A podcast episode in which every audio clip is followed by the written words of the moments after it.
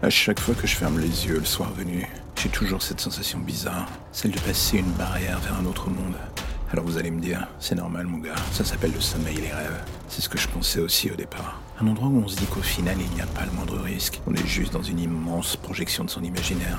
Son cerveau et tout ce qui s'y cache font des heures sup pour nettoyer la base de données. Et ça crée un monde alternatif. Jusque-là, rien d'extraordinaire encore une fois. On est à peu près certain de réussir à gérer la chose. Mais un soir, dans un rêve, il y a une petite fissure qui apparaît. D'habitude, on n'y porte pas trop attention. Cela nous laisse indifférents la plupart du temps. Mais dans le cas présent, c'est comme un courant d'air glacial qui vous pousse à vouloir la colmater. Ou à défaut, regardez ce que vous pouvez voir via cette fissure dans le décor. Et quand soudain vous collez votre œil dans le trou, ce que vous voyez, c'est l'autre côté. Votre réalité.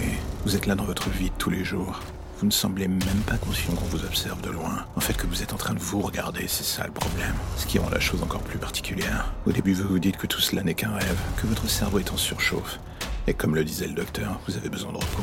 Mais quelque chose vous perturbe. Au contraire, devrais-je dire, vous donne envie d'en voir plus? Vous avez envie de casser cette barrière. Alors vous faites ce que la logique vous ordonne dans ce cas de figure. Après tout, vous êtes dans un rêve. Ça n'aura pas de conséquences. Vous y allez de toutes vos forces pour briser le mur séparant les deux réalités. Et après un temps, voici qu'il cède. Vous êtes de retour dans votre monde. Dans votre lit d'ailleurs. Vous étiez dans un rêve comme prévu. Mais dans le fond de votre esprit, il y a toujours quelque chose qui cloche. Le décor, il semble faux. Ces gens que vous voyez, on dirait des automates. Votre esprit est brumeux, quelque chose ne va pas. Et vous n'arrivez pas à mettre le doigt dessus. Et soudain, en vous regardant dans une glace, votre visage se décompose. Ce n'est plus vous, c'est autre chose. Vous avez du sang sur les mains, sur le visage, et ce décor en arrière-plan. Il est digne de l'enfer. Ces hurlements d'enfants qui vous assaillent. Tout cela vous glace le sang. Vous fermez les yeux. Et en les rouvrant quelques secondes plus tard, tout est de nouveau normal. Enfin, c'est l'impression que vous avez. Tout est presque trop parfait. Mais dans le fond, il y a toujours cette voix. Au loin, quelqu'un qui vous demande de vous réveiller. Encore une fois, vous vous dites que votre cerveau déraille.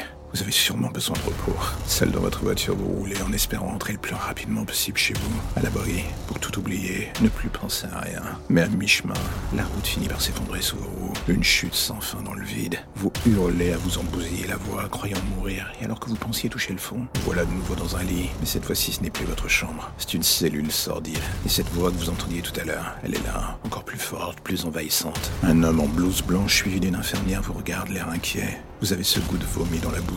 Un rapide balayage de la scène vous indique que vous êtes sanglé à un lit. Vous ne comprenez plus rien. Autour de vous, il y a ces hurlements qui s'échappent des couloirs, des dizaines et des dizaines de voix qui hurlent. Le médecin parle à voix basse avec l'infirmière. Vous entendez ces quelques mots. Il parle de votre enfant que vous avez tué. Vous êtes certain d'avoir jamais eu d'enfant.